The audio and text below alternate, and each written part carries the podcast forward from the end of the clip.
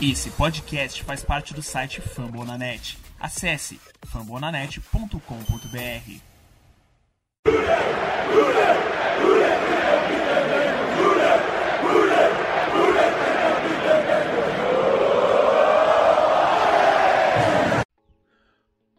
Olá, seja muito bem-vindo ao podcast Day BR, a casa do torcedor de Cincinnati Bengals no Brasil. Hoje, episódio número 13, um episódio de muita alegria, pois o Bengals venceu o Baltimore Ravens em Baltimore, Maryland, no último final de semana. Uma vitória maiúscula que é, virou notícia em todos os principais colunas e tudo mais nos Estados Unidos, né? E colocando o time definitivamente na briga por playoffs, até mesmo para aqueles mais descrentes. Então a gente vai discutir um pouco sobre essa partida, quais foram os pontos positivos, tivemos pontos negativos na partida, e daí também trazer um pouco da, das vozes nossos especialistas aqui em Cincinnati Bengals. E também hoje vamos contar aqui com a presença do Luan Araújo, do site uh, The Playoffs, para falar um pouco sobre o New York Jets, o adversário na próxima semana. Então vamos aí, eu sou o Ricardo Bossi, temos aqui do meu lado Conrad Aleixo. Tudo bom, Conrad? Que surra foi essa? Tá tudo ótimo, né? Como é bom ter defesa, né? E aproveitar o momento aqui para pedir desculpa publicamente à ESPN, a gente que criticou aí de não passar o jogo, mas eles já sabiam que o jogo não ia ser disputado e que tinha mais chance de Chiefs e Titans ser mais disputado, né? Também temos a presença dele, Lucas Ferreira, tudo certo, Lucas? O que você está achando dessa partida? O que você tem a dizer? Eu queria, antes de mais nada, da boa noite, boa tarde, bom dia, não sei que horas você está ouvindo o podcast, mas eu queria trazer uma denúncia. Uma denúncia em que o âncora deste podcast não acreditava na vitória da franquia de futebol americano profissional Cincinnati Bengals. Ele atende pro Ricardo. Ah, Tem essa denúncia aí pra trazer. 41 a 17, o cara não acreditava nessa vitória fácil. É, isso aí. Eu, eu fiz isso só pelo jogo. Fiz isso só pela zica reversa. Confesso. Continue. Jets essa semana, né? Com certeza. Joe Flaco vai lançar vários TDs. Uh, Joe e Bow, né? Joe é. Burrow contra Joe Flaco. Elite. É, então, antes da gente conversar mais a fundo o que rolou aí no MNT Bacon Stadium, é, vamos para os recados já de toda semana, já os tradicionais recados. Caso vocês queiram falar com a gente nas redes sociais, sigam no Twitter, no Instagram, arroba RudeBR. Eu sou arroba Slash no Twitter. Conrad é o Conrad Underline Aleixo. Lucas é o Lucas Saints. E a gente sempre posta análise, retuita análise do pessoal lá de fora, traz algumas análises do Alto N2, Conrad principalmente. É, então a gente sempre posta alguma coisa. Tem um grupo do do Cincy Humilde, né? Agora que pelo jeito deu sorte, o pessoal gostou da humildade. É, quem quiser, manda o contato, a gente é, manda uma mensagem pra gente, a gente passa o link para o pessoal que é louco pelo Cincinnati Bengals, ficar falando o dia inteiro. Hoje foi movimentado o grupo, tava difícil de, de trabalhar, né? Você via ali, tirava o olho e voltava, tinha 50 mensagens no grupo. E também espalhe a palavra, fale do nosso podcast para outras pessoas. Se as pessoas não torcem para os Cincinnati Bengals, que pena para elas, primeiramente. Segundamente, tem no, no Fambonanet, nosso parceiro, tem aí 25, 26 franquias com podcasts ali, então com certeza o seu amigo estará bem informado. Então vamos para a céu, vamos falar de Cincinnati Bengals e Baltimore Ravens. Então, começando com o recap, né? Uma partida muito vocês querem fazer algum comentário antes do recap ou eu posso fazer o recap mais tranquilo? À vontade, tão tranquilo quanto, por mim, pelo menos, tão tranquilo quanto o Joe Burrow no pocket. Eu só tenho o um comentário de que teve TD que eu nem comemorei, que eu não estava acreditando no que estava acontecendo durante o jogo. então, basicamente, o... É, primeiramente a gente tem que falar que veio ao fim uma sequência longuíssima de vitórias do Cincinnati Bengals no Caro Coroa. É, estávamos acho que com 12 vitórias seguidas ou 11 vitórias seguidas no Caro Coroa, mas chegou ao final essa sequência desse final de semana, a gente fica muito sentido. Então o Bengals começou com a bola pela primeira vez em muito tempo no, no, nessa temporada, né? O primeiro tempo foi bastante estudado. Uh, o Bengals abriu o placar 7 a 0 com um TD do TJ Uzoma. O Ravens no segundo quarto conseguiu também o empate. Daí teve a tradicional pontuação é, nas costas do do Jamar Chase, né? Bola no Jamar Chase, fez o setup pro, pro field goal. O Bengals foi para o intervalo à frente, 10 a 7. E aí começou o, o, duelo, né, do segundo tempo. Começamos perdendo, né, tomando um touchdown logo de cara, tomando uma virada. E aí começou a sequência de touchdown que não parava mais, né? Então foi aí dos 14 a 10 para o Ravens até o eu até perdi a conta. Quanto foi? 41 a 14, né? 41 a 17, é, 41 a 17 é, 28 pontos sem resposta. É, né? Exato. É que teve uma quantidade enorme. O Bengals fez cinco touchdowns em sete campanhas. Uma, assim, para um time que estava tendo um, um, ataque que, como o Conrad sempre disse, parecia um carro a álcool ali, né? Dava aquelas engasgadas. Deu, que, tem que respeitar. Devagar, né? É, mas agora que engrenou, meu amigo. mas o a jogo. Ferrari é álcool.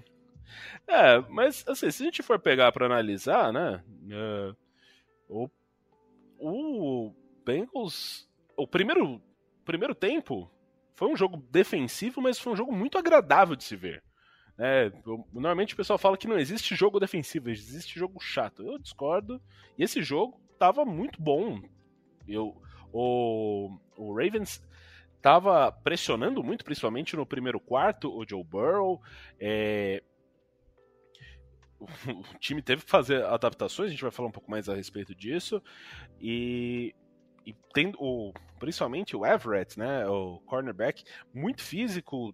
Então, as bolas teve muito target no T. Higgins no começo do jogo, com muito uh, contestação. E o segundo tempo, assim, o Baltimore Ravens teve problemas seríssimos para taclear, né? a maior parte dos touchdowns do Bengals, se a gente for olhar, teve algum tackle perdido, um, um miscommunication. É, sim, é um, chega a ser assustador que um time que era considerado um top 5 da liga, top 10 da liga, cometa tantos erros. Assim, a gente agradece, Bengals passa o carreto por cima, mas é, chega a ser preocupante, na minha opinião. Não sei. Eu não sou é. um especialista em. em. em Baltimore, né? No Ravens, mas fica um pouco. fica um pouco.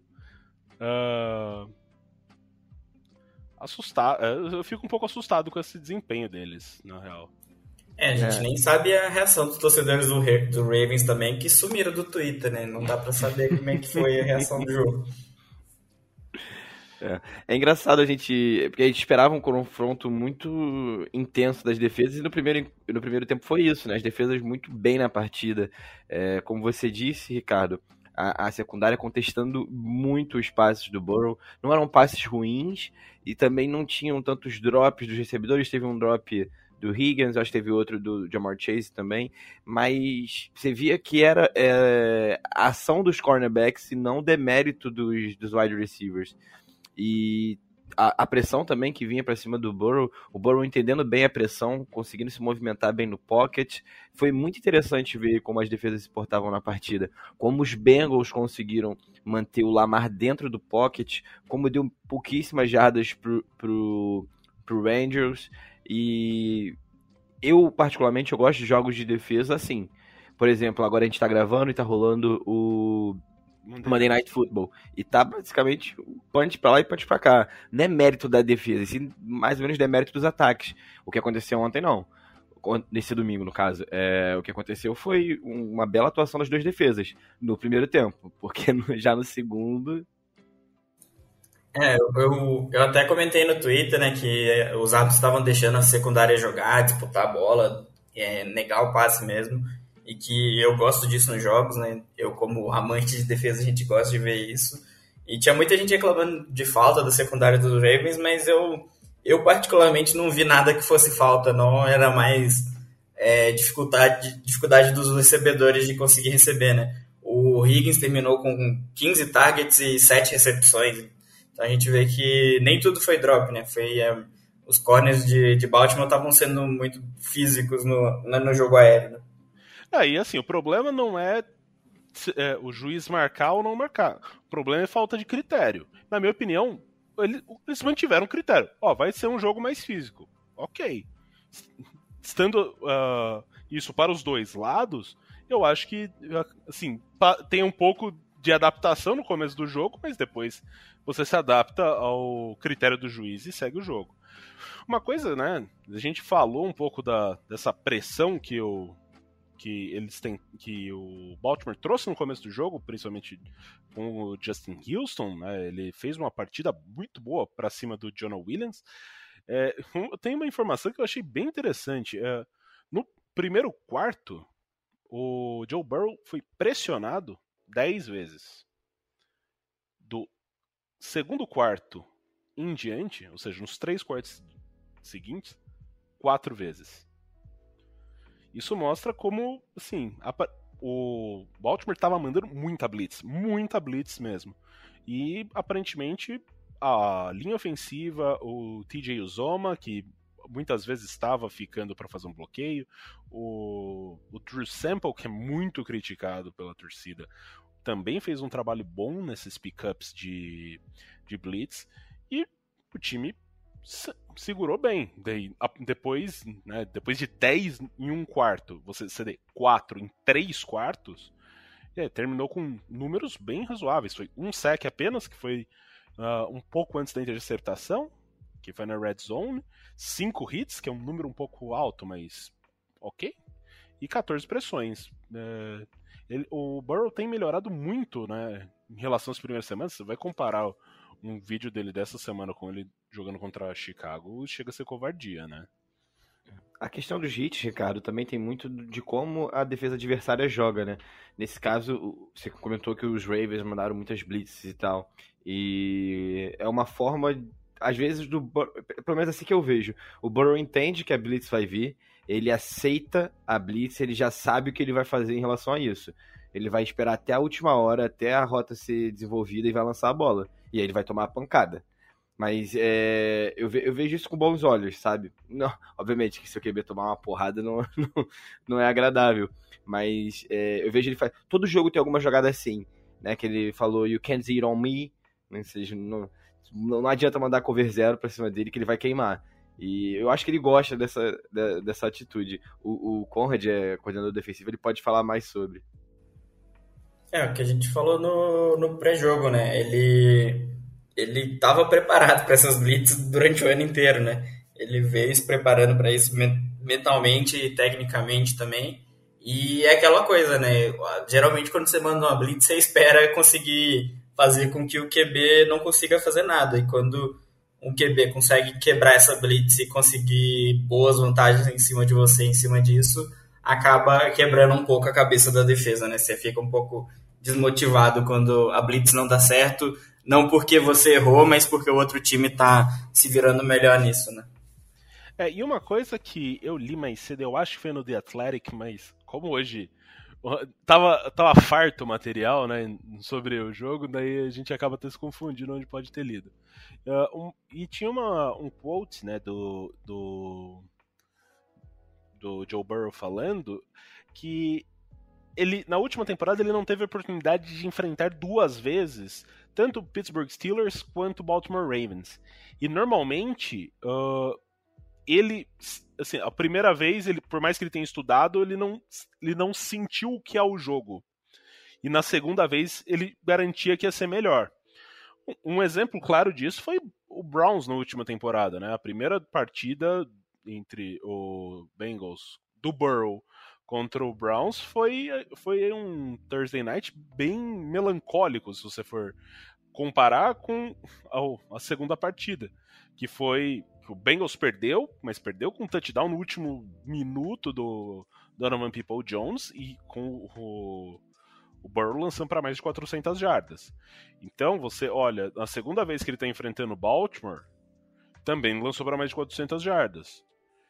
Quando foi jogar em, em Pittsburgh, né, que foi o segundo confronto contra os Steelers, ele fez uma partida excelente. Não chegou a 400 jardas, mas conseguiu uma vitória e o Bengals, uh, somadas, né, a, a, a, vitória contra os Steelers e contra o Ravens, as duas uh, as diferenças de pontos somadas tá com um saldo de 38 pontos. Dois jogos fora de casa, dentro da divisão, que é uma divisão que é a Libertadores da NFL, segundo uh, fontes aí do Twitter, né? Então, assim, isso mostra um pouco do, do Burrow sendo um comandante e conseguindo lidar bem contra alguma dessas defesas, né? Ele parece cada vez mais confiante dentro da partida, ele parece cada vez mais entender a, a, as nuances ali do, do, do jogo. É, essa foi a primeira partida, essa foi a 17 partida dele. Então, se a gente levar em consideração que a temporada antigamente tinha 16 jogos, esse foi a primeira partida de segundo anista dele. É, e ele se portou muito bem durante toda a partida. É, a única coisa que a gente pode é, é, falar negativamente, mas que não, graças a Deus, não afetou a, a, o jogo, foi aquela interceptação. É, a maioria das interceptações do Burrow tem sido interceptações que ele não teria cometido se ele tivesse jogado a bola fora. Foram momentos de pressão, lançando contra o movimento do corpo, ou então desequilibrado. Quase caindo, né? Ele indo pra Quase... trás e lançando. Sim, não faz sentido. Naquele momento da partida era muito importante para os Bengals. A gente estava ganhando de 10 pontos naquele momento. Era muito importante para os Bengals consolidar a diferença em duas posses de bola, mas de uma maneira mais larga, né? Com 13 pontos. É, ali a gente estava em posição para chutar. Ele não precisava arriscar o jogo daquela forma. É, obviamente, a defesa depois sobressai é, em relação ao ataque dos Ravens. É, tem um fourth é, uma tentativa de conversão de quarta descida que o, acho que é o Jermaine Pratt quase intercepta o, o Lamar, e aí a gente matou o jogo a partir dali. Mas é importante que ele entenda que ele não vai ganhar os jogos, os jogos com uma bola, e ele também. Mas ele pode perder jogos com uma bola. É, se o, os Ravens conseguem finalizar aquele ataque fora de casa, é extremamente complicado.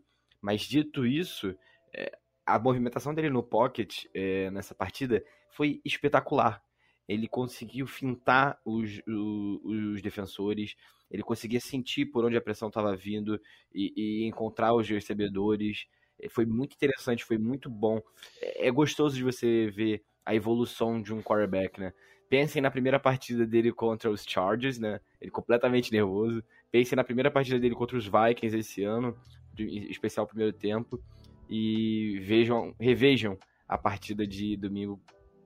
Vocês vão ver a evolução dia após dia, semana após semana, de um quarterback que é extremamente talentoso e que tem tudo para ter um futuro enorme na NFL se tiver todo um talento e um cuidado ao redor dele.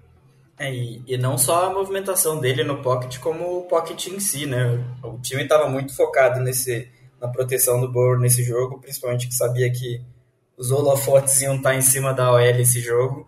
E todo snap você via algum jogador da OL do Bengals derrubando alguém da DL do Bengals, ou da, do Ravens. Toda jogada tinha alguém do Ravens no chão. Então, é, a gente reclama que esse ataque está começando devagar todo jogo, mas nos últimos dois jogos foram 75 pontos. Então, o que, que, que explica isso? É um ataque bem explosivo, né? Foram 5 TDs para mais de 20 jardas. A gente teve 8 snaps só na red zone durante o jogo. E é, um dos drives acabou virando field goal no final do segundo quarto, e a outra foi a int do Burrow, que deveria ter jogado a bola fora. Então você vê que nem se, o time estava sendo bom em aproveitamento na red zone, mas nesse jogo nem precisou dela para conseguir fazer os pontos, né? Não, e uma coisa, né, uh, que assim me chama muita atenção, prim, se você falou do Pocket, primeiro, uh, Trey Hopkins jogou muito bem, Jackson Carman jogou muito bem, Então, a, a, a parte interna da linha, que era um, o Spain jogou muito bem também. O, Quinton Spain jogou muito bem, mas ele já vinha jogando, né? Que esse, o, tanto o Hopkins quanto o Carman tinham sofrido um pouco com críticas na, o Carman não, nem tanto na última semana, mas eles vinham sendo criticados. Você via nota em Pro Football Focus, eles estavam normalmente num nível mais abaixo, tirando por volta de 30, 40. É, essa semana foi 70. Você fala assim, pô, 70 é uma nota boa, é uma nota acima da média. É, e com relação à disciplina do Burrow, uh, a gente consegue ver, uh, comparando até mesmo com outros quarterbacks, ele sentia a pressão e ele entrava no pocket. O pocket estava tá bem, tava bem uh, solidificado ali na frente dele e ele dava um passo para dentro. Ele não precisava sair correndo do pocket. A gente pode comparar, nem precisa falar Lamar, que o pessoal adora falar, ah, que ele, que ele corre porque ele tem a habilidade atlética. Mas a gente pode comparar com outro rival de divisão, que é o Baker Mayfield. Ele, ele tem uma OL ótima na frente dele, mas ele entra em pânico e ele sai do pocket. E tá tomando muita pancada por conta disso. Então, você vê o. E o Burrow, mesmo no começo da temporada, também segurava muito a bola, não fazia tantas movimentações, não sentia o, o a pressão vindo acabava apanhando. Nesse jogo, não. Foi tranquilo ficou distribuindo. Quanto mais blitz você mandar, mais desguarnecido você vai estar na, na, na secundária.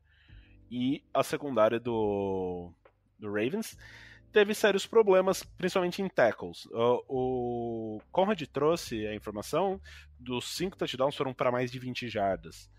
E se você olhar, a maior parte deles tiveram tackles perdidos, ou jogadores escorregando, ou é, foi assim, parecia a coisa. Tem até um vídeo que me mandaram mais cedo que é assim de um torcedor do, do Ravens revoltado com os erros de tackle e, e você pega teve touchdown de Samaj Samaj Perrine de muitas jardas, foi 46 jardas, foi do meio do campo basicamente. Teve de John Mixon, teve o de 82 jardas do Jamar Chase. Você olha assim, você fala, que maravilha, né? É o que tudo que o torcedor do Bengals sonhou. É, ao mesmo tempo que a gente é, elogia o ataque, a gente fala mal da defesa dos Ravens hoje, é, é bom a gente dar uma equilibrada nisso, né? Porque, é, obviamente, a defesa dos Ravens é boa e o que aconteceu ontem provavelmente não vai acontecer no, no segundo jogo, no Paul Brown Stadium é bom, né, deixar o... Eu sei que eu tô... A maioria, a maioria das pessoas que escutam a gente tem essa sensatez, mas é bom reforçar. É... O que a gente tem que se agarrar é nos pontos positivos do nosso ataque. É, a forma como a OL do Bengals conseguiu abrir espaços para as corridas, é, a forma como os bloqueios funcionaram no, no, nas situações de touchdown. E, obviamente, a gente agora tem um grande talento individual, que é o Jamar Chase, que a gente não tinha nos últimos anos. E ele é um cara que ele pode fazer jogadas, né? Ele é o playmaker. É, a, a, a, jogada do touchdown de 82 jardas não é qualquer wide receiver que faz. Obviamente que os, os defensive backs do, dos Ravens erraram. Eles erraram. Eles podiam ter dado um tackle, eles podiam ter tentado garantir é, é, agarrada, né? agarrado o, o, o Chase e ter garantido ali e, e, não só ter dado aquelas ombradinhas que eles acabaram dando, mas mostra muito sobre o físico do, do Chase, né? Como ele consegue é, levantar do, baixar o centro de gravidade dele, subir, ter explosão para arrancar. É, é, é, extremamente complicado. Parece um touchdown fácil, mas não é qualquer um que faz aquilo. E essa, essa profundidade que, que a gente conseguiu ganhar com ele é, acaba abrindo esses buracos no meio do campo também para os running backs. Então, assim, uma, são uma série de fatores que mostram que o ataque dos Bengals foi, foi muito bem. Obviamente, contaram com alguns erros da defesa dos Ravens e que provavelmente não vão contar mais na frente, mas mostra que é um ataque que a gente pode confiar. Que se as chamadas melhorarem e se o time começar mais esperto a partida, talvez a gente consiga é, chegar longe nessa temporada. É, e você falou da confiança do, do Burrow, grande parte disso vem do desempenho da defesa também, né? Porque eu acho que um cenário que a gente pode meio que comparar é um pouco do que está acontecendo com o Chiefs, né? No início da temporada, o Burrow mesmo disse que, a, que as interceptações eram fruto de forçar alguma coisa a acontecer para tentar virar o jogo, fazer aquela famosa hero ball, né? E eu acho que um pouco da calma dele vem que se ele, se ele não conseguir agora, tá tudo bem que a defesa segura, né? A gente tá vendo o Chiefs com o Mahomes tentando fazer o que dá, porque sabe que a defesa não vai segurar, e isso acaba aumentando os erros, né? Porque você acaba forçando a jogada, você se força a querer fazer mais, e acaba piorando tudo, né? E outro ponto também que a gente tem que salientar é que a comissão técnica soube explorar muito bem os erros que o Ravens já vinha apresentando, né? Não é tipo, não foram erros só de agora. É, teve uma a jogada do TD do Zoma, que ele sai livre. Tem uma jogada. O Bengals usou a mesma jogada na semana 1. E, e o Chargers também tinha usado essa jogada. E na, na no jogo contra o Chargers foi, deu para ver muito bem que quem estava ali na posição do, do Zoma, a defesa do Ravens simplesmente abandonou. E o Bengals viu isso muito bem durante a semana e usou isso também durante o jogo, né? Então, é fruto da comissão técnica e também aproveitar esses erros. É, outro ponto que, sim, né, a gente trouxe a comparação até com mesmo com o Patrick Mahomes, a gente pode até mesmo trazer um pouco em relação ao Lamar Jackson, né? A partir do momento, sim, eu, na minha opinião, o começou a bater um desespero no, no Ravens a partir do touchdown do, do Chase. Por mais que tenha tido o, o, o segundo touchdown do Zoma já tenha. Opa, peraí. O que tá acontecendo? Porque eles fizeram touchdown uh, eh, para virar o jogo no começo do, do, do, segundo tempo, né? Colocando uma vantagem de 17 a 13 e o Bengals eh, rapidamente voltando na partida, né? Num, num drive rápido de mais ou menos uns dois minutos e já retomando a liderança touchdown do Chase foi, primeiro, desmoralizante, porque ele estava sendo uh, acompanhado pelo principal cornerback do Ravens. É, então, o Marlon Humphrey tem duas jogadas que uma no final do primeiro tempo que o Chase começa do lado esquerdo, recebe a bola, atravessa o campo inteiro lateralmente para conseguir muitas jardas e ele batendo no um contra um.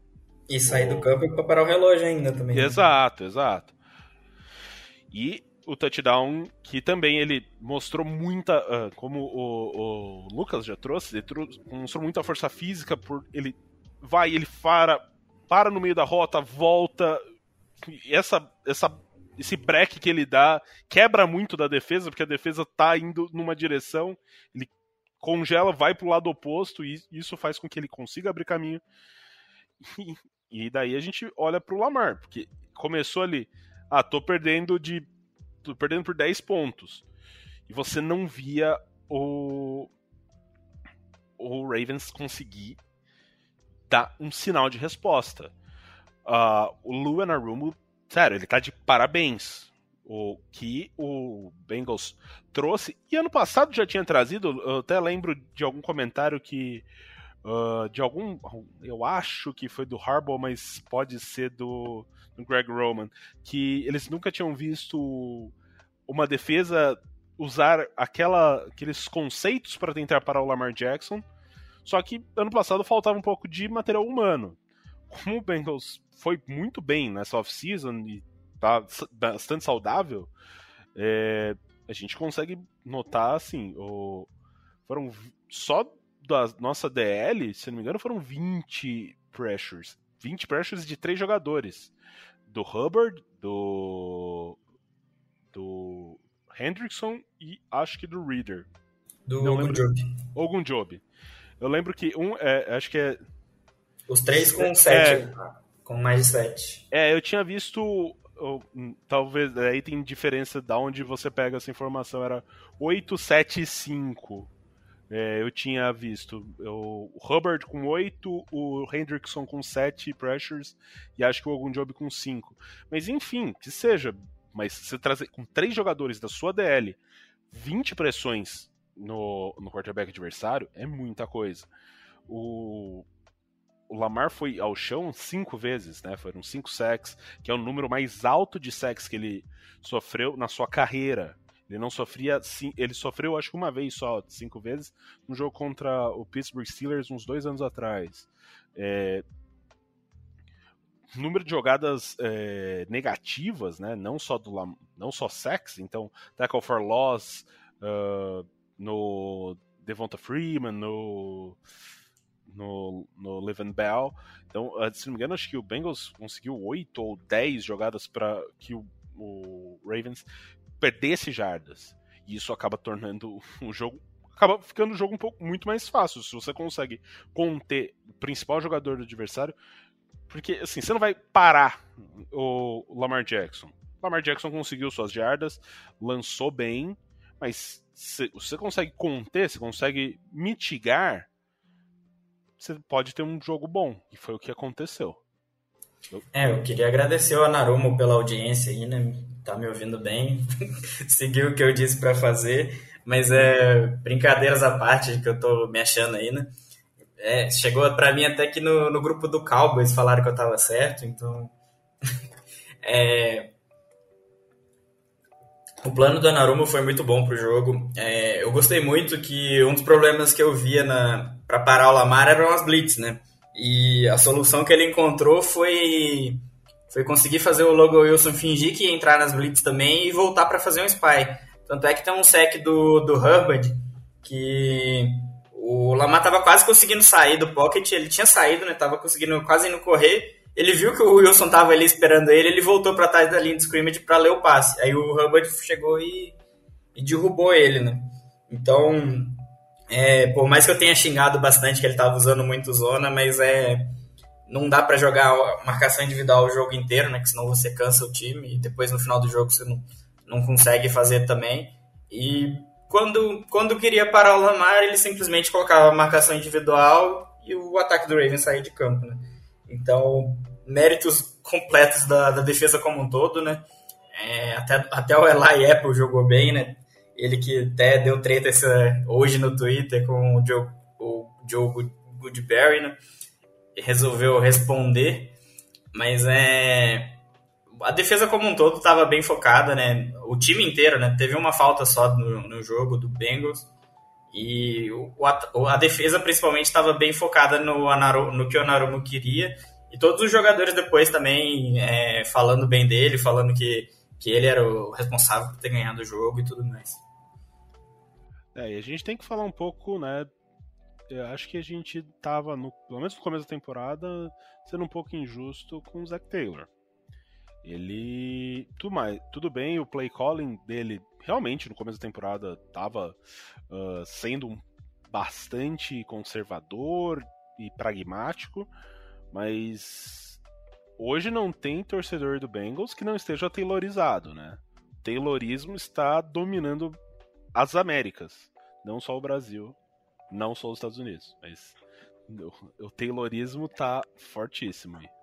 É, eu acho que é, eu acho que é o momento da gente admitir que é, tem sido feito um bom trabalho pelo, não vamos dizer pelo Zac Taylor, mas pelo coach staff em geral, que obviamente passa pela mão do Zac Taylor, né?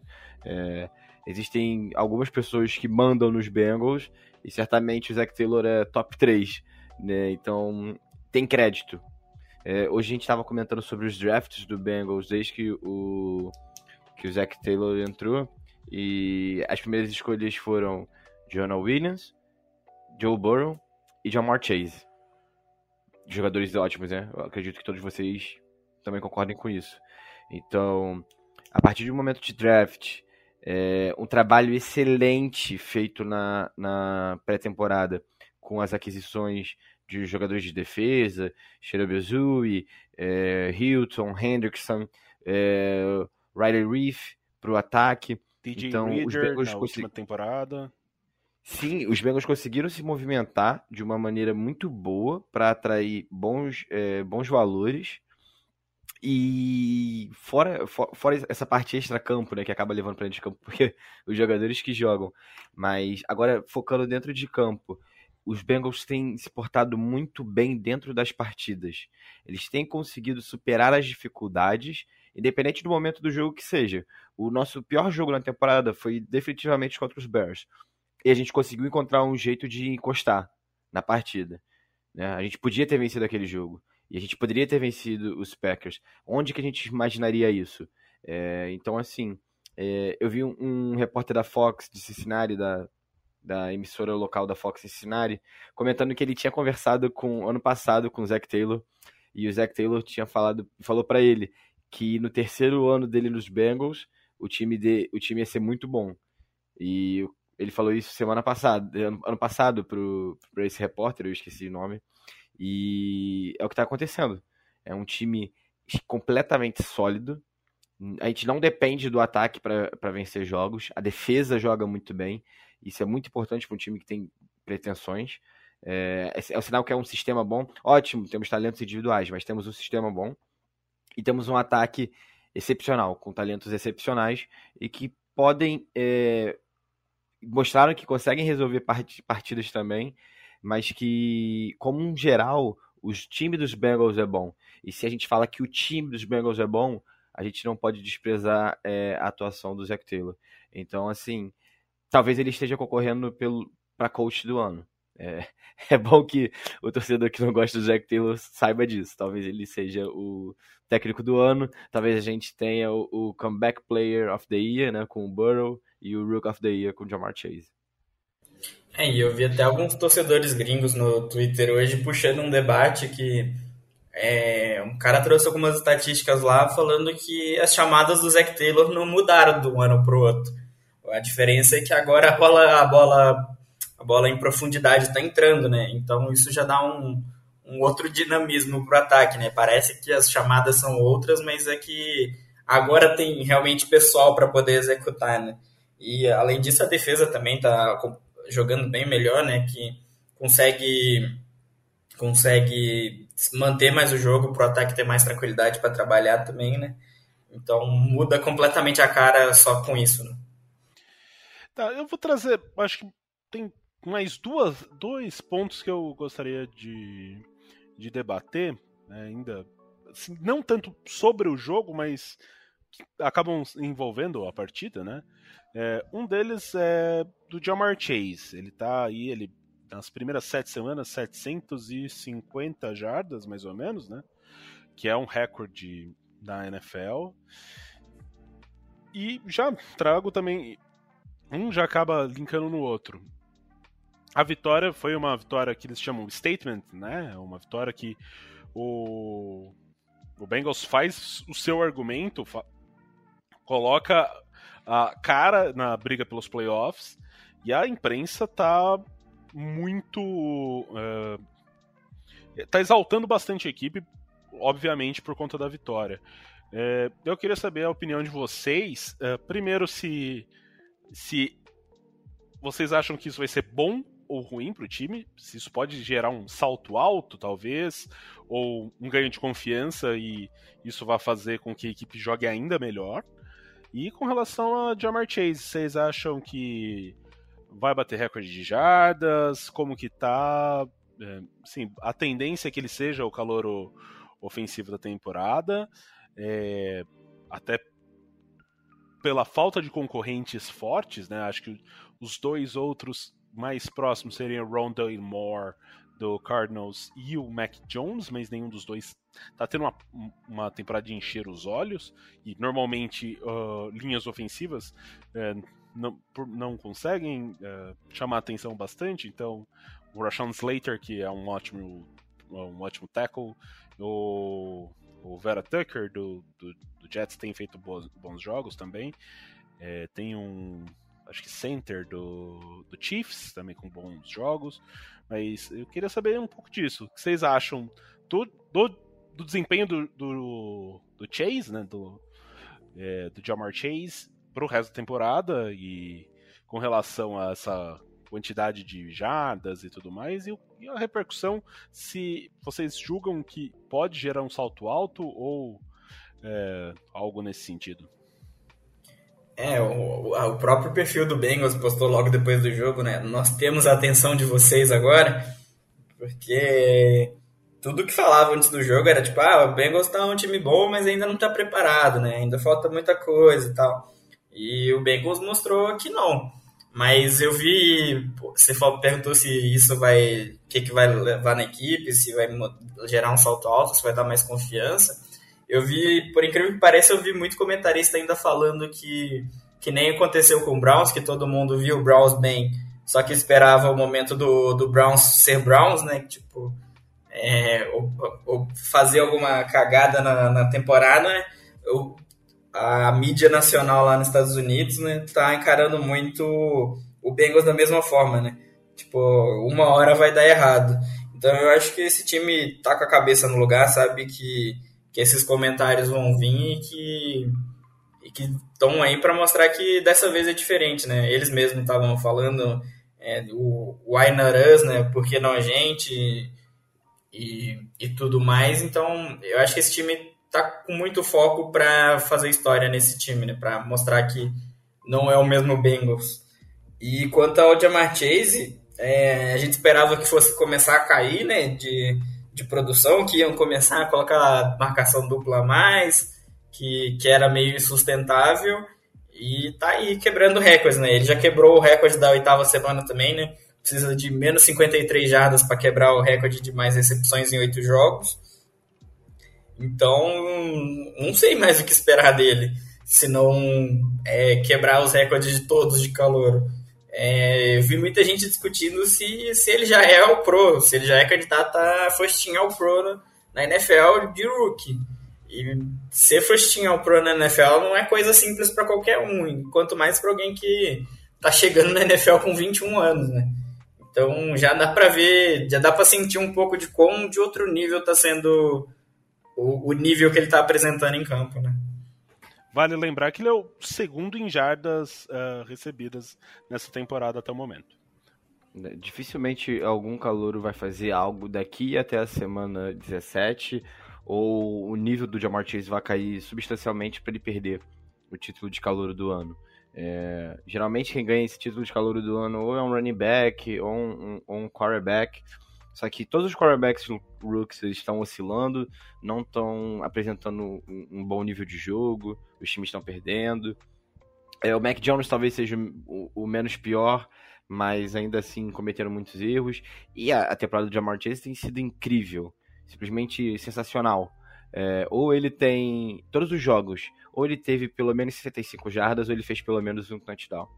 É, você pode procurar outros wide receivers na liga e ver se algum wide receiver é, quartonista, quintonista, que é top 5, top 10 das listas, fez isso.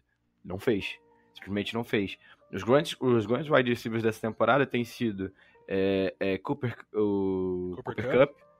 e o Devontae Adams, junto com o Jamar Chase. Então, assim, como o Conrad disse, eu não acho que seja é, loucura a gente pensar que o Jamar Chase talvez seja é, first team all pro, né? Eu acho que são três wide receivers que são sempre selecionados, né, para o primeiro time. Então, eu não, não me espantaria se ele tivesse. E, e eu, eu tenho a sensação, obviamente, eu não moro lá nos Estados Unidos, né?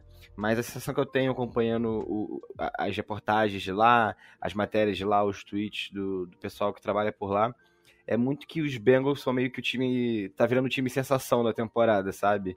O pessoal tá querendo começar a assistir, começar a entender o, o que tá passando, o que, que rolou que ano passado era um time horrível, que ia perder para todo mundo, só ia ganhar dos Jaguars, do Jets, e agora é, é, é um time que bate 41 pontos, bota 28 pontos nas, nas costas do, dos Ravens fora de casa. Quem são esses caras? É, e eu acho que, na verdade, eu não vejo nem pelo lado de eles vão começar a se achar, Ricardo. Eu vejo pela, pelo seguinte viés. É, agora a gente tem a atenção deles e agora a gente vai mostrar para eles porque eles não deveriam ter descartado a gente desde o começo. É, na semana que o Bulho veio aqui, participou do podcast com a gente, eu até comentei, eu fiquei, cara, esse time dos Bengals, sinceramente, é, ele pode fazer um 13-4, sabe? Tem material humano para fazer 13-4 mas ele também podia ser 4-13 se as coisas não dessem certo. É, era algo muito volátil. E. Ou era. Desde o começo, a minha visão era: ou essa temporada os Bengals vão ser incríveis, ou eles vão ser patéticos, vão ser pífios, como diria Mauro César Pereira. É, e, e, positivamente eles estão nos surpreendendo. Tá lá, tem talento, tem e, os caras estão querendo fazer algo diferente e você dá para você sentir isso nos jogadores. Então eu acho que é bom ter atenção da mídia americana, é bom o pessoal começar a assistir aos Bengals. E se alguma coisa de errado acontecer daqui pro restante, é, pro final da temporada, né? A gente tá chegando agora na metade da temporada, no começo de novembro, é, saibam que a imprensa vai, americana principalmente, vai debochar, né? Vai tratar com sem carinho algum qualquer desnível, qualquer oscilação que o time tenha, porque é um mercado pequeno. Não importa, sabe? Não importa se os torcedores do Bengals querem saber mais ou não. Infelizmente, a, a verdade é essa. É, tirando aquela apresentadora do, da NFL Network, que eu não sei o nome, que ela é. Kay Adams. Sim, é, ela é, é, se você se você quer se agarrar a algum comunicador americano, se agarre nela, que com certeza ela vai defender os Bengals quando os Bengals estiverem certo e vai criticar com, com uma boa visão quando eles estiverem errados. Ela tá sempre bem antenada né, nos assuntos do Bengals e hoje ela tava com uma camisa escrito Who né? Ela sempre usa moletom e tal. É, outro cara da imprensa americana, ele, esse aí não é abertamente um torcedor do Bengals, mas que eu vejo que tem um carinho ali, tem um. Olha com um pouco mais de cuidado quando fala do Bengals e normalmente coloca ali numa situação legal em Power Rankings é o Pete Prisco da CBS. Ele costuma, assim, mesmo assim, se pegar na época do, Andy Dalton, muitas vezes ele colocava a equipe top 3, top 5 em Power Rankings, então que é uma que era uma coisa que que muitas vezes o time era para estar ali, mas em muitos outros Power Rankings era sempre colocado um pouco mais abaixo por ser de um mercado menor também. É, e é bom a gente lembrar que no início da temporada o, over-under do Bengals era 6,5, né? Ou seja, a, quem, aonde o dinheiro vai mesmo em Vegas, acreditava que o time ia ter ali ou em volta de 6 e 7 vitórias, né? E é capaz do time chegar na, na baia já quebrando isso, né? Já tendo o over, já tendo mais que, que 6,5 vitórias, né? Já tendo 7 vitórias. Tá, acho que com relação a Baltimore Ravens e Cincinnati Bengals, a gente conseguiu cobrir a maior parte dos pontos. Acho que é hora de chamar o nosso convidado. Temos hoje a participação do Luan Araújo, do The Playoffs, e daí a gente gravou um pouco antes. Vamos colocar aqui a gravação, e daí depois a gente volta para trazer para nossa equipe aqui do Rudei BR a gente discutir um pouco o jogo do próximo final de semana. E para falar um pouco sobre o jogo da próxima semana, a gente traz um convidado, né? O Luan Araújo, do site The Playoffs. Ele é torcedor do New York Jets e pode trazer um pouco, né, para dar uma esclarecida, um, trazer um pouco de luz para a gente que não acompanha tanto a equipe. Tudo certo, Luan? É, poderia dar um panorama de como tem sido a temporada do Jets? Quais são os objetivos da equipe? Falar de alguns jogadores para a gente ficar de olho, os pontos positivos, as partidas de destaque. Pô, a gente viu ali, o time conseguiu vencer o Tennessee Titans, por exemplo. Bem, bem, salve Lucas, salve, salve aí galera dos Bengals. É, próxima, na próxima semana vocês vão enfrentar o New York Jets, que tá em uma temporada de rebuilding, rebuilding total. É, eu diria, é, tem novo técnico, novo coordenador, coordenador defensivo, novo coordenador ofensivo. É, o general manager só não saiu porque deram uma última chance no último ano antes da queda do. depois da queda do último head coach, né? O Adam Gates. Mas é isso, os Jets estão é, em rebuilding total. É, e a temporada dos Jets se resume a, se resume a isso, se resume a um elenco jovem, é, partidas muito fracas, partidas muito fracas, a defesa que tem bons valores, é, que tem bons valores jovens, principalmente na linha defensiva. E aí tem destaque com o CJ Mosley, tem o Kenny Williams, o Kenny Williams é, mas de resto também é, a linha de linebackers é muito fraca, a secundária é muito fraca, então é, é algo que, o, que os Jets vão sofrer, principalmente no ataque tão é, multidimensional como é o de Cincinnati, né? Tá ali com o Chase, tá com o Burrow muito bem, tá com o John Mixon muito bem. Então vai ser um jogo bem complicado aí para os Jets. Mais um jogo complicado, né? Principalmente depois da, da, da, derrota que os Jets tiveram nessa semana. É a pior derrota é, dos últimos 10 anos. É, tomou 41 pontos de diferença do New England Patriots é, em Foxborough.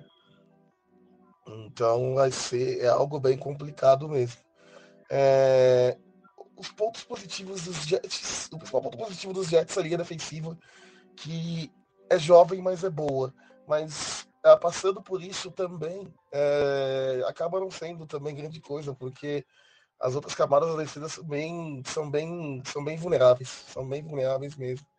É, correndo com a bola, correndo com a bola, é, os Jets só conseguiram parar mesmo o Derrick Henry no dia contra os Titans, mas era um jogo em que os Titans estavam sem os seus dois principais wide receivers, então estava bem claro que o jogo ia ser, o Titans ia ser Derrick Henry de futebol e regatas totalmente ali.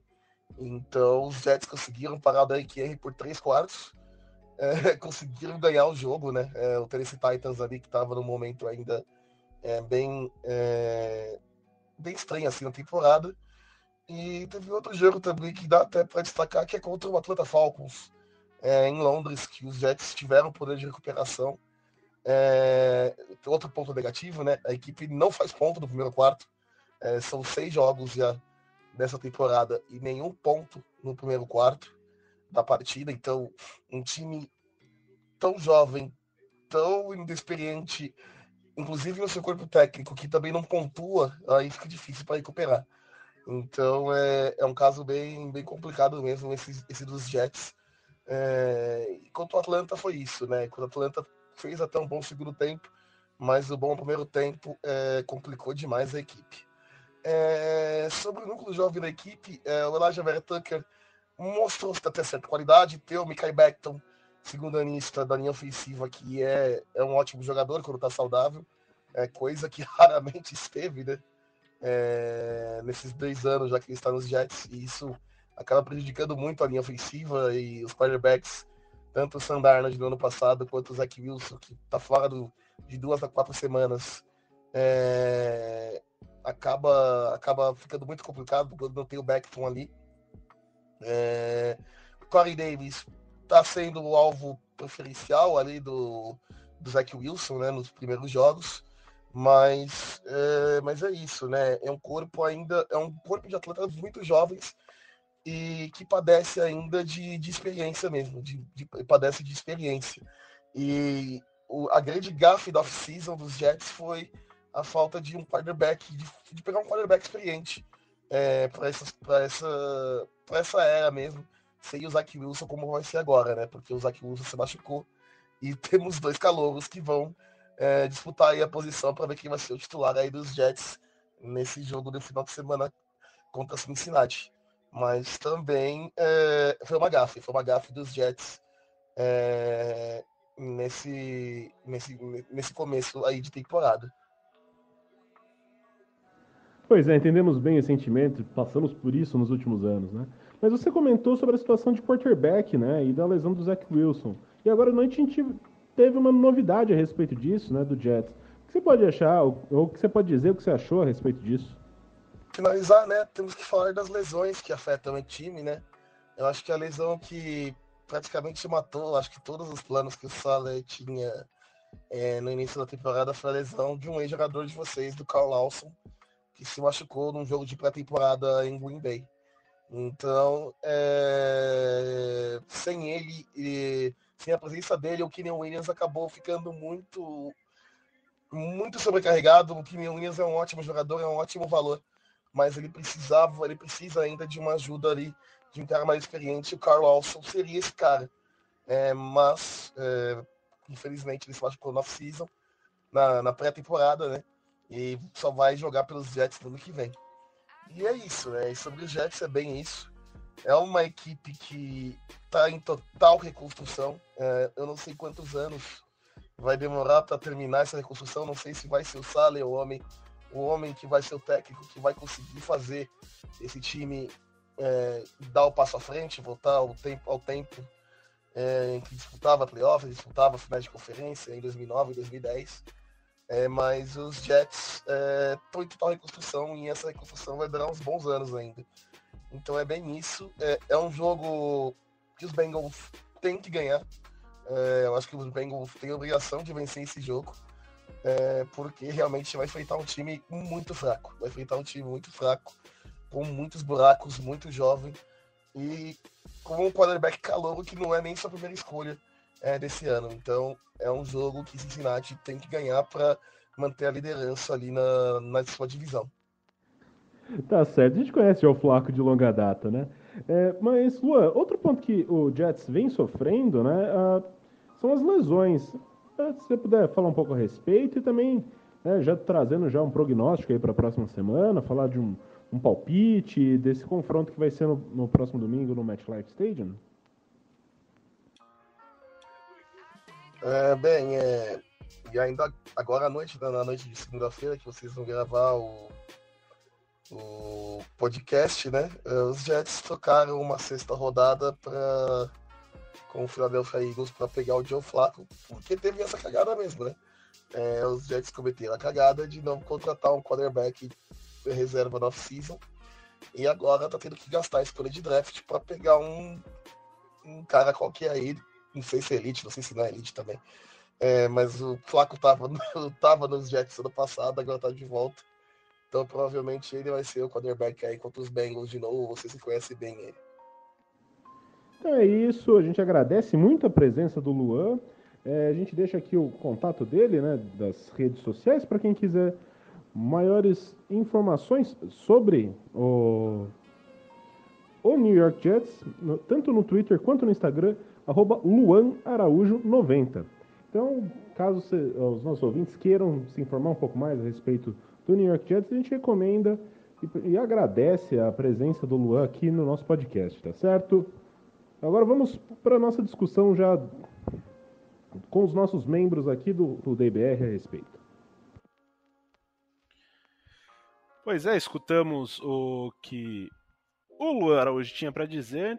E agora a gente vai trazer um pouco das nossas impressões uh, para Cincinnati Bengals e New York Jets, MetLife Stadium, no próximo dia 31, Dia das Bruxas. Eu espero que a bruxa não esteja solta em Nova York. É...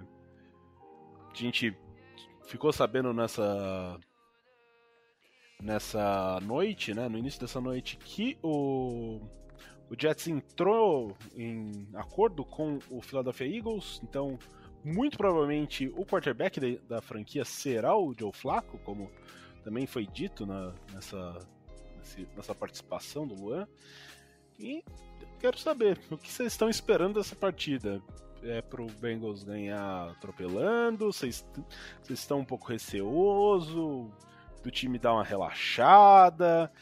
A tendência é que o jogo seja fácil, mas o Bengals, os jogos que eram para ser difíceis, né, os jogos fora de casa contra rivais de divisão foram foram um pouco mais é, um pouco mais elásticos. Alguns jogos que eram previstos vitória, como contra o Jaguars, teve emoção até o final. E aí, que vocês querem? Eu quero saber o que vocês acham desse jogo contra o Jets.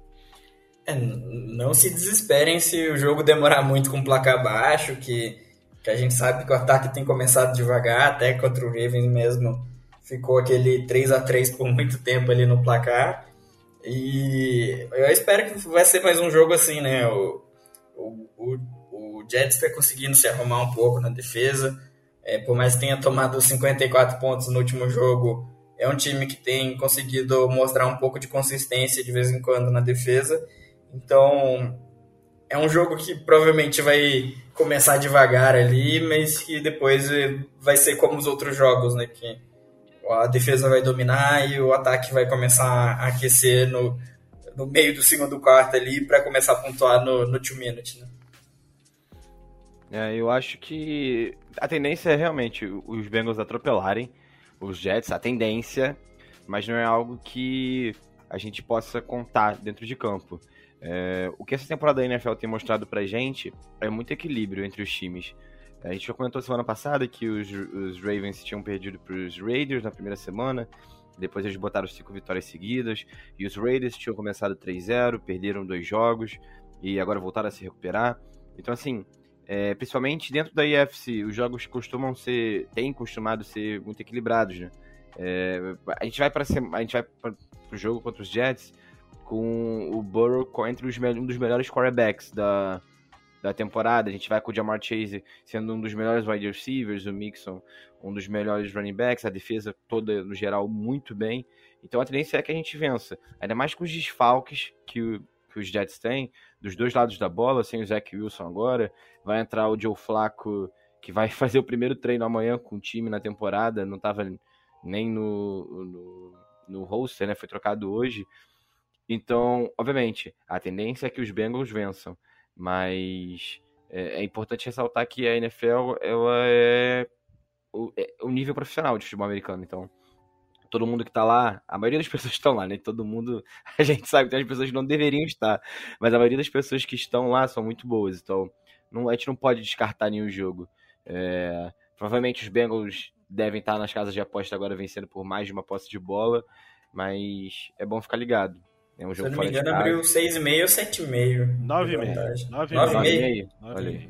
É, é importante pensar, lembrar que tá fora de casa também. É, e a gente acabou de ver nesse domingo também o, o perigo do, de um time que não tem nada a perder, né? O Lions jogando contra o Rams, que era. Parecia Mayday, né? É, teoricamente era pra ser um passeio do Rams, mas o Lions começou fazendo TD, colocou, meteu um sidekick, meteu fake punch. Então, tipo, o time tá, tá ali sem peso nenhum, pode arriscar o que quiser, que não tem perigo, né?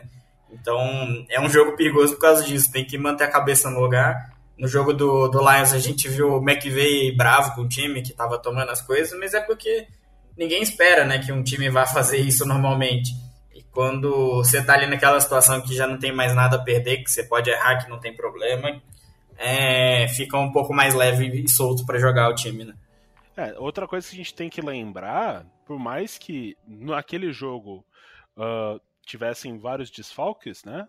Mas o Jets venceu já o Tennessee Titans. Tennessee Titans que vem aí de duas vitórias é, também muito significativas. Ganharam de Buffalo na última semana, ganharam de Kansas City ontem. É, e, eles perderam para esse time do Jets. Ok, tava sem Julio Jones, tava sem o A.J. Brown, mas ainda assim tinha Derrick Henry que todo mundo tá falando que possivelmente pode ser MVP e, e mesmo assim o Jets venceu. Oh, então não pode dormir muito, né? O Jets tem oh, alguns talentos, né? Tem C.J. Mosley que jogou durante algum tempo no Ravens, tem o Keenan Williams que é um bom prospecto de linha. É, nos últimos anos tem sido um time que, que às vezes as, as primeiras escolhas acabam indo embora antes mesmo do final do contrato, né? Jamal Williams acabou sendo trocado, é, o time entra num rebuild meio que sem fim, né? Vai é, faz porque também algumas escolhas de draft tá, às vezes não vingam o suficiente, mas assim eu sempre tenho um pouco de pé atrás. Eu sou sou o cara aqui, o pessimista desse podcast, né? Então é, vai que dá uma pane mental no time. Joe Burrow começa a correr pro lado errado. Ou Joe Mixon começa a correr pro lado errado. Começa o jogo Já aconteceu, contra o tá? Jaguars. é, daí, então, não sei. Temos né? casos na NFL de jogadores que correram pro lado errado. Então, não é algo impossível de acontecer, não. É, o Darius Phillips é o especialista em correr pro lado errado. Olha aí, ó. O exemplo dentro do próprio time. Então, mas já, acho que não tem. Assim, até mesmo a situação do Jets acaba sendo um pouco complicado para a gente fazer comentários mais extensos, uh, porque é um time sem muitas pretensões. A gente pode falar de jogadores que podem estar se destacando, tem Michael Carter, que é um, um rookie running back, tem eles trouxeram esse ano, né, tem os dois principais wide receivers são o Jameson Crowder, que era do, do Washington Football Team algumas temporadas atrás, tem Corey Davis, que era do, do Tennessee Titans. Sim, é difícil. A gente não. É, é um time sem muita identidade ainda, né? Ainda mais agora perdendo o QB titular, quando você tá tentando criar essa identidade, fica difícil você prever qualquer matchup de particular de wide receiver, de, de linha, essas coisas. Fica bem complicado mesmo. É, e assim, a gente não pode se basear no última partida deles, porque eles enfrentaram o New England Patriots, que é o time que mais abusa de quarterback calouro.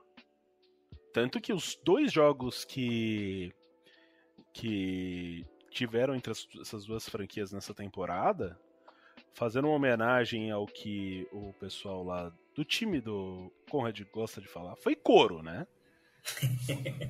foi couro nos dois, porque, sim, tanto em Nova York quanto uh, em Foxborough, o, o Patriots dominou completamente o Jets.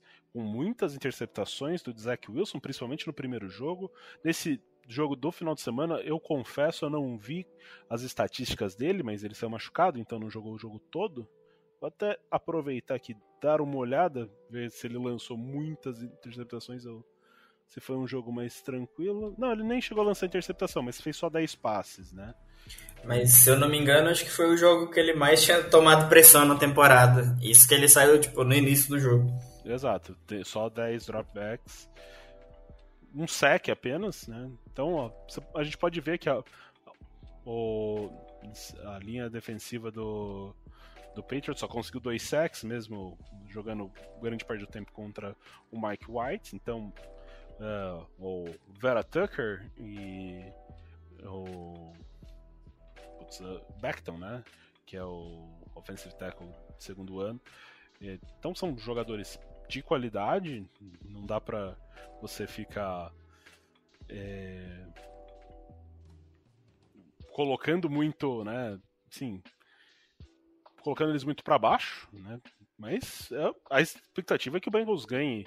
E, sim, a, a minha expectativa, na verdade, é que seja um jogo muito parecido do que foi contra o Detroit Lions que o Bengals. Cada, cada jogo do Detroit Lions está mostrando que o Bengals jogou muito bem aquele jogo. Porque você vê, Ravens sofreu, Vikings sofreu, Niners sofreu, Rams sofreu. Pô, esse time do, do Lions não é tão não é tão fraco assim. Tipo, não ganhou nenhum jogo até agora, mas tá fazendo o pessoal suar para ganhar pelo menos. O Bengals foi e ganhou com autoridade. Então, eu espero algo nesse sentido. Mas eu ainda tenho meu pé atrás. É, a expectativa é a gente conseguir colocar os reservas em campo no último quarto pelo terceiro jogo seguido, né? Eu quero, quero o touchdown do Tate. Ele é basicamente o charuto humano, né? Você coloca ele para fazer touchdown. Quando o jogo já foi pro saco, você só quer comemorar. É, mas eu acho que minha expectativa mesmo pro jogo é que o time use esse jogo para envolver um pouco mais o bode, para envolver um pouco mais o, o Higgins, né? Que, que eles consigam trazer melhores números e também resolver logo essa questão do Perrine, conseguir usar ele melhor e conseguir aproveitar para é, não treinar, mas tipo, aproveitar, ensaiar melhor as jogadas que que usem o resto do elenco, né? Não ficar só na bola longa pro Chase e pro Zono. E aí, Lucas, você tá meio quietinho? Você tá. Não, eu, eu tava aqui refletindo sobre isso do, do, dos Lions, né? Porque por alguns, alguns anos não, nas últimas duas temporadas, nós éramos meio que os Lions, né? A gente batalhava, batalhava, batalhava e morria na praia. E é, é, é engraçado ver como como muda de uma temporada para outra, né? E como os Lions podem estar nessa posição ano que vem. Talvez os Jets estejam na nossa posição ano que vem. É, ah, é, é curioso. particularmente, eu acho que o Lions estaria mais. Me lembra mais o que o, o que o Bengals era. Porque tem jogadores de muito potencial, então a gente. É, mudando bastante do assunto, só fal falando entre felinos, né? É, tem o DeAndre Swift, que é um jogador muito bom e tem sofrido com muitas lesões, que é uma coisa que o Bengals sofreu na última temporada. Então você, você consegue imaginar esse time do, do Lions, pô, voltando ali o, o Taylor Decker, você já tem o, o Penny Swell, Daí você tem os wide receivers voltando, tem o Quinton Cephus e o Terrell Williams. Na defesa, tem o Romeo Quara, tem o Geoff Okuda. Você começa, tipo, tem vários jogadores. Então, a tendência, se todo mundo estiver saudável, é que esse time seja bem melhor do que realmente está sendo. Se tá fazendo jogos apertados com um time bem baleado, a tendência é que ano que vem tem algumas vitórias a mais. É, e aproveitando esse tópico de que as coisas mudam rápido, né? É, os líderes de conferência essa semana são do, duas primeiras escolhas do draft de 2019 e 2020, né? QB do Cardinals, o Kyler Murray e o Burrow, né? Então, realmente as coisas podem mudar bem rápido no NFL. E os dois times eram considerados como a quarta força de suas divisões, né? Tanto os Bengals é, na NFC North quanto os Cardinals na NFC West. Talvez ali disputando a última posição com os 49ers, né? Pela, mas muito pela indecisão do Kyle Shanahan sobre quem vai ser o quarterback titular e não pela, pela força do time. Até porque é um time muito bom, o, o dos 49ers, né? É, e assim, eu tenho que já fazer um meia-culpa, né? Eu fui um grande crítico, fiquei fazendo piadinha, falando que era o asilo, o retiro dos artistas da NFL, e aí o Arizona Cardinals tá o quê? 7-0, calando os críticos. Você não tem coragem de parar na frente do TJ Watt e dizer isso, né? Do DJ Watt. Não, Cara, eu, eu, eu, eu, vou, vou trazer aqui um. Opinião impopular. Eu acho ele superestimado. Eu acho ele muito bom, mas eu acho ele muito superestimado. Eu acho que ele já viveu o auge dele, mas ele continua sendo um excelente jogador. Se ele quisesse vir para os Bengals, por exemplo, eu seria a favor. Não, não, não, não mesmo no auge, assim, que eu, é que ele empilhou muito número contra o L ruim. Então, você pega o L do Colts, ele enfrentava duas vezes por ano, ele cinco sacks naqueles jogos. Uh, contra Jaguars, contra Titans, era, era uma tinha uma, era uma fase que as linhas ofensivas da divisão do Texans eram muito fracas e ele se beneficiava disso. Não, não tô dizendo que ele é um jogador ruim, só tô achando, só digo que muita gente coloca ele num patamar assim, intocável. A gente tem um exemplo de um cara que também joga, né? Só que joga interno, e na minha opinião é muito mais impactante do que o J.J. Watt era ou foi em qualquer momento, que é o Aaron Donald. Mas aí é opinião minha, não, isso não tem nada a ver com o da BR, é opinião de Ricardo Bossi, que gosta de ser polêmico, completamente de graça. Não, não, o, o JJ Watt, ele, ao meu ver, ele fez uma época, né, nos Texans. É, ele foi MVP algumas vezes, inclusive back-to-back, -back, né, só que eu concordo que o Aaron Donald ele é um jogador mais completo e mais dominante do que o J.J. Watt foi. É, só que assim, eu ainda gosto muito do J.J. Watt e eu acho que ele ainda tem a acrescentar na, na, na NFL. Eu gosto desse cara durão, né? É, é, importante ter um cara desse no time. E apesar de ter o asilo, né? Os Cardinals ter, serem o asilo, eles estão fazendo os vovôs jogarem. Os vovôs estão jogando bem. AJ Green tá bem. O J.J. Hopkins. Tá... Sim, o Andrew Hopkins. É, o, o Worth chegou lá essa semana, já fez touchdown. Então é um, é um, time bem interessante. Essa temporada da NFL vai ser muito interessante, ela tá bem aberta. É, pode ser que no final do ano o, o Super Bowl seja Buccaneers e Chiefs, pode ser. Pode ser uma reedição. Ou pode ser um, um, um Cardinals e Bills, ou pode ser um, um Packers e Bengals. Obviamente, não tô querendo colocar os Bengals no, no, no, Super Bowl já, mas é uma temporada que ela tende a ser mais. É... Imprevisível. Imprevisível, sim. Obrigado pela, pela palavra, Ricardo. É, então vamos aí para os palpites, né? É, começando com o Lucas. Essa semana tem palpite? Não tem palpite? Você é um cara sempre enigmático. Tem palpite? é, eu vou de palpite essa semana. Na última eu falei que ia ser 27 a 24 Bengals, com o Justin Tucker perdendo o chute da vitória, né? Graças a Deus a gente não precisou chegar nessa parte, mas eu acredito numa vitória dos Bengals, duas, três posses de bola. É, vamos botar aí hum, 28 a 14? 35. Melhor, 35 a 14. Beleza. Conrad. qual é o seu, seu palpite? Ah, cara, eu tô acreditando aí em algumas pontuações na defesa, então eu acho que vai dar um, uns 35 a 6. Eu confio na mágica, confio em Joe Flaco e mantendo a escrita aí de apostar contra o Bengals, 10 a 7 pro Jets. Na brincadeira. Não, não dá, né?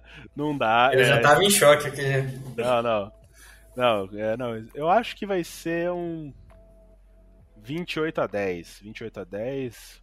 Uh, abre uma vantagem significativa e daí algum touchdown no final do jogo, já quando a defesa tá meio. meio já um pouco mais desleixada, um pouco mais relaxada no final da partida. É, mas acho que é isso. A gente agradece né, a participação do, do Luan, que veio grande sofredor do, do, do New York Jets. Esse é, nos entende, esse nos entende. Exato, né? É uma coisa que, assim. Pô, o cara tem que ter, tem que ter as moral ali pra torcer pro Jets. A gente, a gente entende bastante porque Bengals é nesse nível. É, a gente agradece a vocês que estão ouvindo a gente até agora. É, a gente tá aí cada vez mais conseguindo mais ouvintes. A gente agradece vocês por estarem espalhando a palavra, conseguindo, né, fazer com que esse podcast cada vez seja ouvido por mais pessoas, cada vez repercuta mais. Então, mande mensagem pra gente no arroba seja no Twitter, seja no Instagram. E, sim, primeira vez. Eu tenho a agradecer ao carinho da torcida. Mas vocês têm alguns, alguns recados para dar? Lucas, Conrad?